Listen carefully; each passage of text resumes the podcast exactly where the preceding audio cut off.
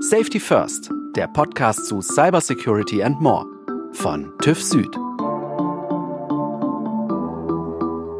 Online shoppen, Filme streamen, Autos produzieren. Ohne Rechenzentren würde in unserer digitalisierten Welt kaum noch etwas funktionieren. Rechenzentren sind aber auch vielfältigen Risiken ausgesetzt.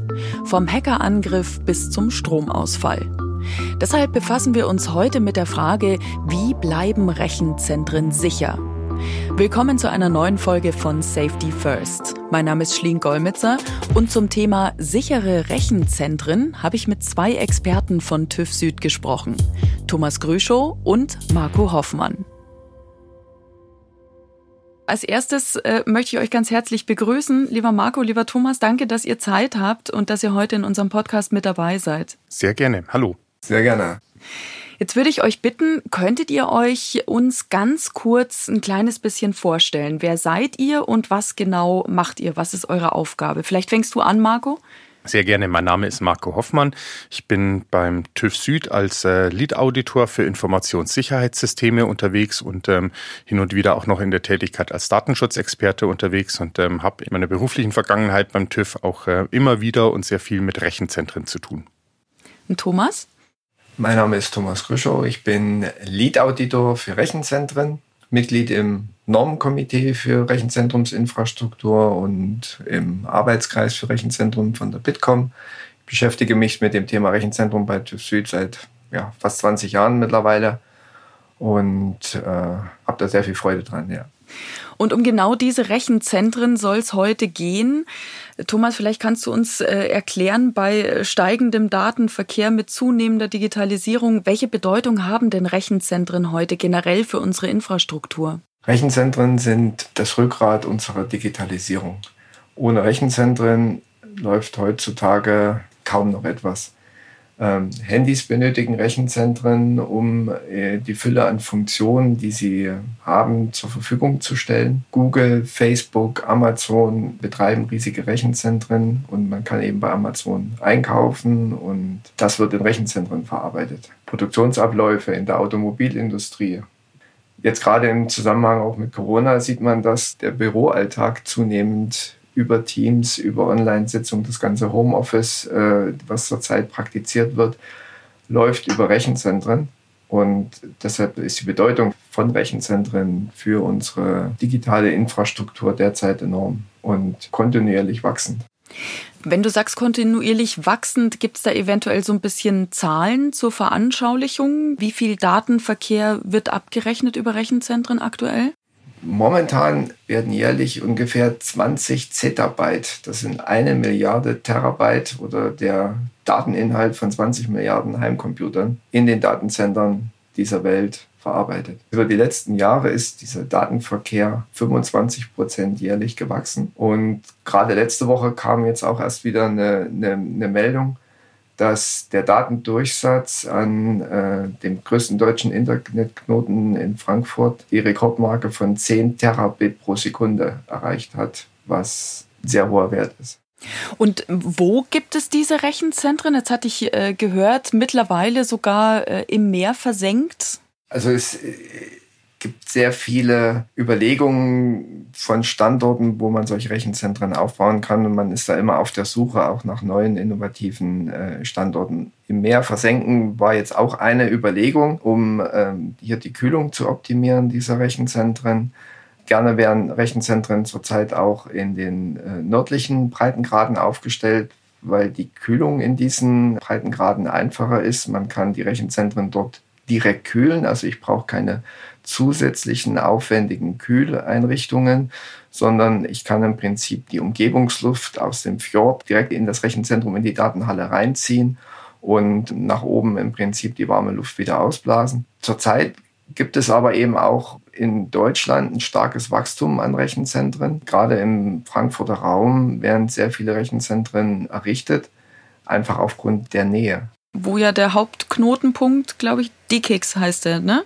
Genau, das war dieser Hauptknotenpunkt mit den 10 Terabit pro Sekunde Datendurchsatz. Und das macht sich tatsächlich bemerkbar dann, weil ähm, eben in Frankfurt, also ich würde nicht sagen, es ist die deutsche Rechenzentrumshauptstadt, aber da gibt es schon echt eine Ballung. Die sind jetzt nicht alle auf einem Fleck, aber über die Stadt verteilt, um die Stadt herum, gibt es also überall dann wirklich sehr große Rechenzentren zum Beispiel.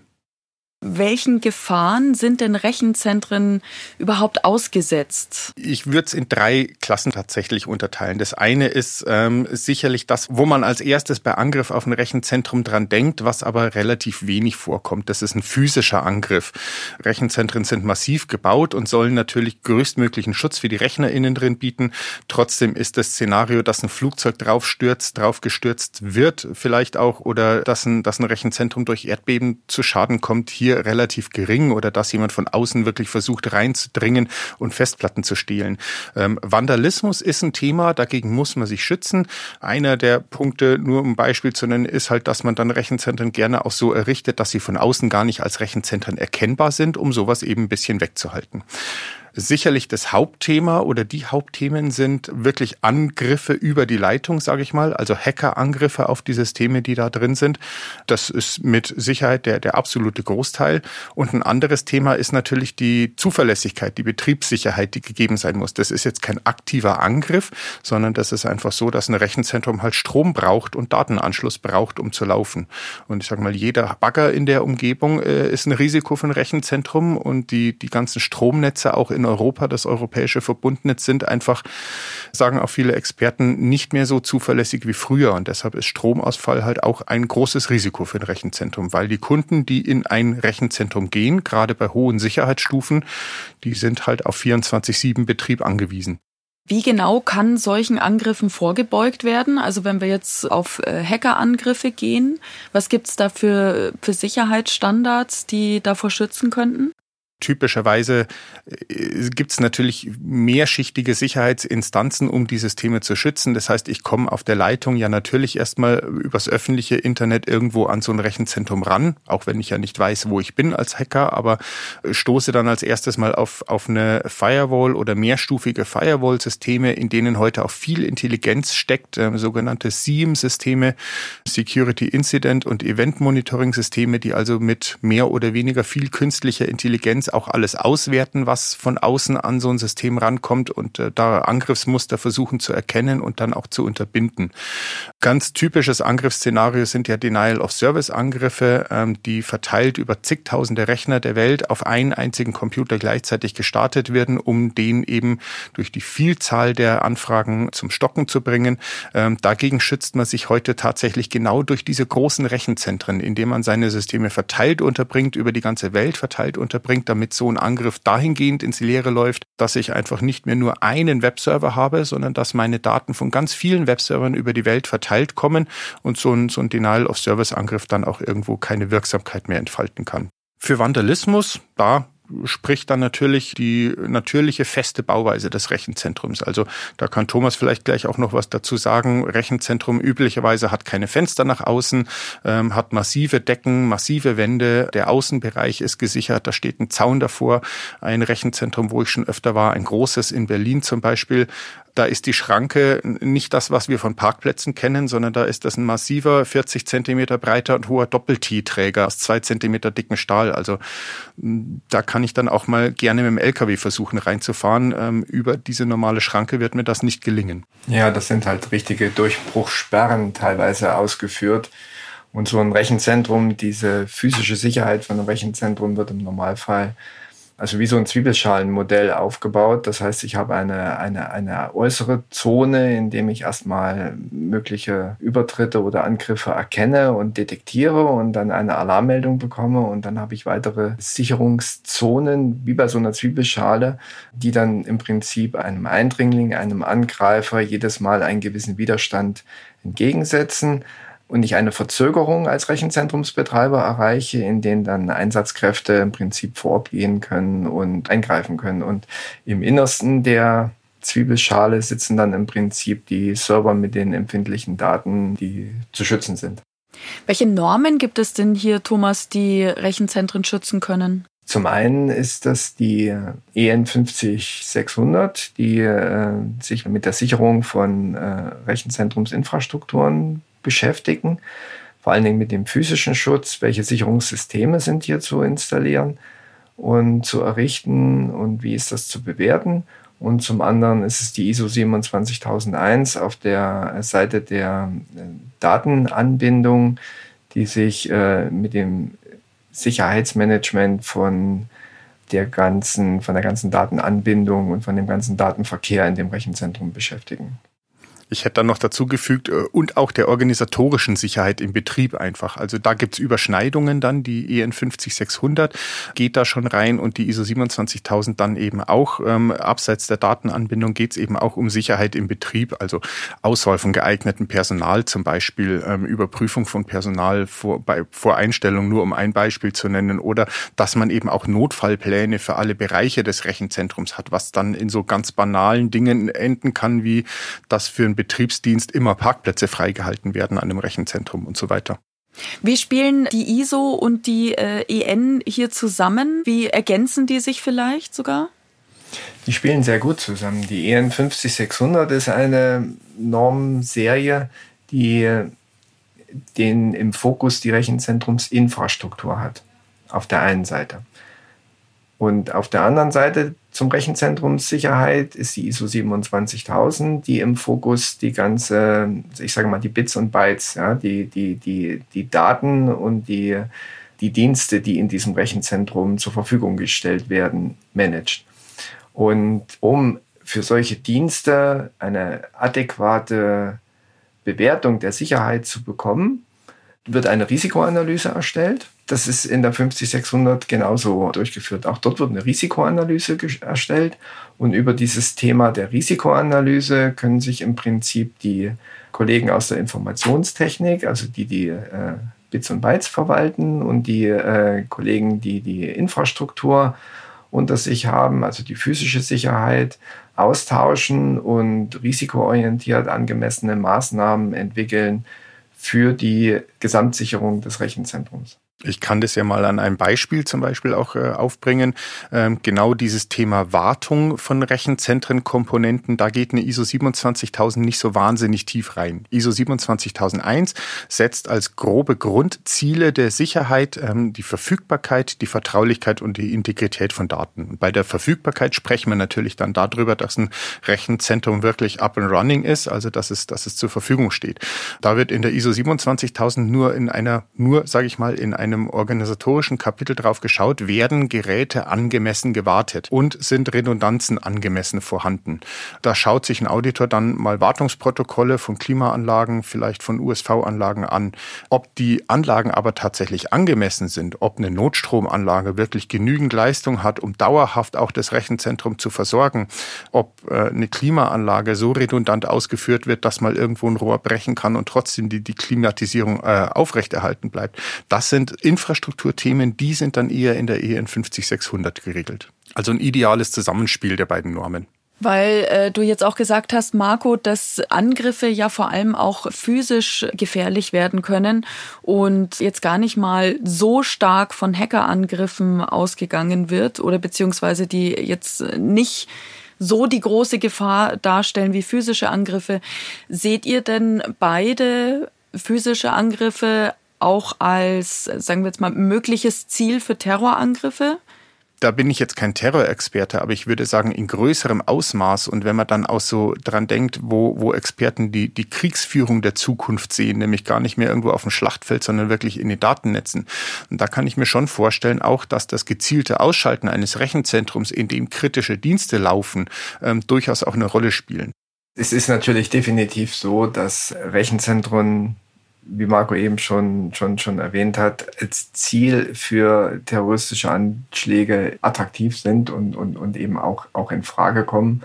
Deshalb werden sie ja auch geschützt. Zum einen durch eine gewisse Anonymität und zum anderen eben auch durch das vorhin erläuterte äh, Zwiebelschalenaufbau und durch eine Security-Mannschaft, die dort eine gewisse Awareness aufbaut, auch wie mit solchen Themen umzugehen sind. Und da läuft ein Security Management normalerweise in einem Rechenzentrum, was auch in den Normen geregelt ist, dass die Videokameras korrekt ansprechen, dass Türöffnerkontakte korrekt funktionieren. Das wird alles äh, im Prinzip in solchen Security-Management-Prozessen regelmäßig überwacht und äh, kontrolliert. Vielleicht nochmal zur Eingangsfrage auch zurückkommend, äh, wofür Rechenzentren alles da sind und wofür sie äh, Anwendung finden. Was zum Beispiel auch ein Thema ist, ist ja, dass über Rechenzentren mittlerweile auch Fernseh- und Radiosendungen ausgestrahlt werden, da drinnen geschnitten werden, verarbeitet werden und verteilt werden. Und das ist natürlich eben auch ein ähm, ganz wichtiges Medium, um Bevölkerung zu informieren. Und wenn ich solche Rechenzentren störe, sodass diese Sendungen oder Ausstrahlungen nicht mehr funktionieren, dann habe ich ja hier schon eine Beeinträchtigung der Bevölkerung. Das sind so Themen. Oder dass Bankzahlungen, digitaler Geldverkehr, das alles läuft im Prinzip über Rechenzentren. Wenn ich die störe, dann habe ich eine Beeinträchtigung im, im öffentlichen Leben. Und das sind Ziele, die ähm, jetzt Terroristen vielleicht auch dort treffen möchten. Auch unsere normale Telefonie läuft ja inzwischen nicht mehr über analoge Kabel, über Kupferkabel von einem Telefon zum anderen so ungefähr, das irgendwo zusammengeschaltet wird, sondern auch das läuft ja komplett über Rechenzentren. Also Voice-over-IP-Anschlüsse ähm, in, in, fast allen oder sehr, sehr vielen Haushalten und auch das wird natürlich alles über Rechenzentren äh, gesteuert am Ende. Ähm, das heißt, da kann man schon eine, eine Bevölkerung in der Breite massiv treffen, wenn man Rechenzentren gezielt ausschaltet. Das ist im Grunde die komplette Infrastruktur eines Landes läuft über so ein Rechenzentrum.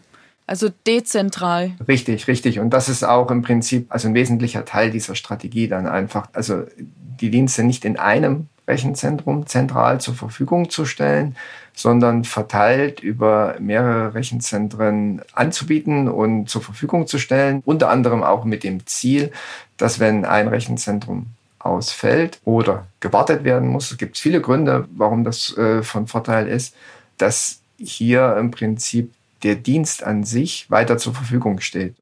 Und da sind wir auch wieder bei den Normen. Das ist das, was eine ISO 27001 dann zum Beispiel im Bereich der Notfallkonzepte fordert. Dass ich mir also wirklich vorab Gedanken mache, wie kann ich denn den Service am Leben halten, wenn ähm, irgendwo etwas passiert. Und passieren heißt dann eben auch der Ausfall eines Rechenzentrums. Und da kommt dann die technische Weiterentwicklung uns tatsächlich auch zugute mit genau dem, was, was Thomas sagte. Georedundanz, also geografische Redundanz. Das heißt, ich habe äh, massive Datenleitungen. Die Betreiber von Rechenzentren haben teilweise eigene eigene, sehr leistungsfähige Datenleitungsringe quer durch Deutschland oder quer durch Europa und können dann eben ähm, die Verteilung auf mehrere Rechenzentren anbieten, die weit auseinander liegen. Oder auch, da kommen wir wieder zu so Standorten wie Amsterdam oder Paris oder, oder Frankfurt, die also wirklich so Rechenzentren, Schwerpunkte auch bieten in Europa, wo die großen RZ-Betreiber dann nicht nur ein Gebäude stehen haben, sondern dann halt auch drei, vier, fünf Gebäude um die Stadt herum verteilt haben mit entsprechendem Abstand, so dass also, sage ich mal, ein Katastrophenfall in einem Stadtteil nicht dazu gleich führt, dass Dienste ausfallen, weil die dann an zwei anderen Enden der Stadt halt noch weiterlaufen. Wenn du jetzt sagst, Thomas, dass natürlich der Datenverkehr so massiv steigt, ich glaube, du hattest von jährlich 25 Prozent äh, gesprochen, die da oben drauf kommen. Das heißt ja auch, dass Rechenzentren immer größer werden, dass die ja auch stetig wachsen oder weiter ausgebaut werden. Wie häufig ist es denn dann äh, nötig, eine Überprüfung durchzuführen? In welchen Abständen muss denn hier regelmäßig geupdatet werden? So eine Überprüfung bei wesentlichen Änderungen an der Anlagen durchzuführen. Also wenn Ausbauten, Umbauten, Verdichtungen in diesen Rechenzentren durchgeführt wurden, dass man das dann im Prinzip nochmal überprüft und sich anschaut, ist das jetzt alles noch so normkonform und erfüllt es die Anforderungen, die die Kunden und Mieter für diese Rechenzentren hier stellen. Weiterhin ist es sinnvoll, dass zumindest einmal jährlich sich das Rechenzentrum dahingehend angeschaut wird, die ganzen Prozesse für den Betrieb der Infrastruktur äh, umgesetzt sind. Das heißt, wurden Wartungen umgesetzt, sind die termingerecht umgesetzt, gibt es keine wesentlichen Mängel bei der Wartung dieser Anlagen. Das ist ein Thema. Dann wurden Change-Prozesse, also wenn ich Änderungen an den Anlagen äh, durchführe, wurden diese Change-Prozesse korrekt angemeldet, sind die umgesetzt worden. Gab es Probleme bei diesen Change-Prozessen? Wurde analysiert, wenn es Probleme gab, wie ich die in Zukunft vermeiden kann? Das sind so Themen, die in jährlichen äh, ja, Überwachungen Audits dann im Prinzip abgefragt werden können und hier bewertet werden. Inwieweit gibt es denn bereits Gesetze oder Vorschriften, die diese Sicherheit garantieren können? Oder inwieweit wäre es hier noch nötig, was nachzubessern, eventuell auch politisch? Momentan ist es so, dass es verschiedene Gesetze gibt, die Anforderungen an IT-Sicherheit, an Informationssicherheit und, und ähnliche Themen stellen. Es gibt aber jetzt kein Gesetz ganz konkret, das Rechenzentren universell in die Pflicht nimmt, äh, bestimmte Anforderungen zu erfüllen auf der technischen Seite. Das hängt ganz stark davon ab, was in dem Rechenzentrum passiert, muss man ganz klar sagen. Ähm, wenn ich Rechenzentren habe, wo in großem Umfang Kreditkartendaten verarbeitet werden, dann kommen aus der Kreditkartenwirtschaft bestimmte Anforderungen, die dort erfüllt werden müssen. Und wenn es eben Rechenzentren Zentren gibt, über die wir vorhin ja auch schon gesprochen haben, die Kernbedeutung, funktionelle Bedeutung für die Sicherheit der Bevölkerung und für die Versorgung der Bevölkerung haben, dann gibt es da schon Gesetze, weil dann kommen wir in den Bereich des Informationssicherheitsgesetzes mit Kritis-Anforderungen, die dann auch von den Rechenzentren natürlich erfüllt werden müssen. Oder Rechenzentren, die im Bereich der Energiewirtschaft für die Versorgung mit, mit Strom, Gas, Wasser letzten Endes zuständig sind und elementare Rollen äh, erfüllen, die müssen dann auch zertifiziert werden äh, nach entsprechenden gesetzlichen Regelungen. Dann bedanke ich mich bei euch beiden. Herzlichen Dank, dass ihr mit dabei wart und für eure Zeit. Ja, danke Schlien für das interessante Interview. Ja, vielen Dank auch von meiner Seite. Alle Folgen von Safety First gibt es unter tuffsud.com slash podcast. Wenn ihr in Zukunft keine Folge verpassen wollt, dann abonniert uns auf vielen Podcast-Plattformen oder Podcast-Apps. Vielen Dank fürs Zuhören, bis zum nächsten Mal und stay safe. Safety First ist eine Produktion von TÜV Süd. Moderation Schlien Gollmitzer. Redaktionelle Umsetzung und Produktion Ikone Media.